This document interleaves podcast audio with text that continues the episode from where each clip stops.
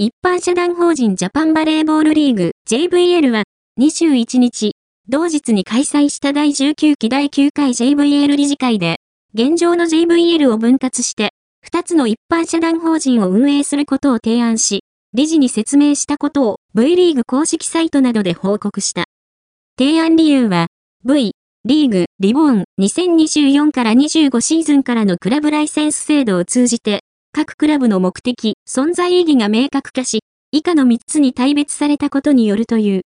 1、SV、リーグにて、競技力、事業力、ガバナンス力の面で世界最高峰を目指すクラブ。に、まずは足元を固めて、将来的に SV、リーグの仲間入りを目指すクラブ、SV 準加盟クラブ、3、事業化を目的としないクラブ、企業の福利構成を目的とするクラブ、JVL によると、そもそも、社団法人とは、共通の目的を持った構成員が結合する団体であり、目的の異なる構成員を無理に一つにするより、同じ志を持つメンバーで構成するべく、組織を分けることが健全なガバナンスと考えられる。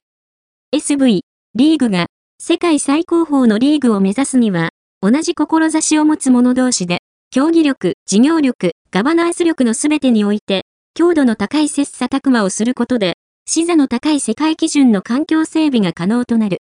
一方で、企業クラブや非営利型クラブチームの選手として、働きながらバレーボール競技を続ける環境を整備し、日本バレーボール界を発展させるためには、実業団やクラブといった枠を超えた社会人のトップカテゴリーリーグを構築することが極めて重要である。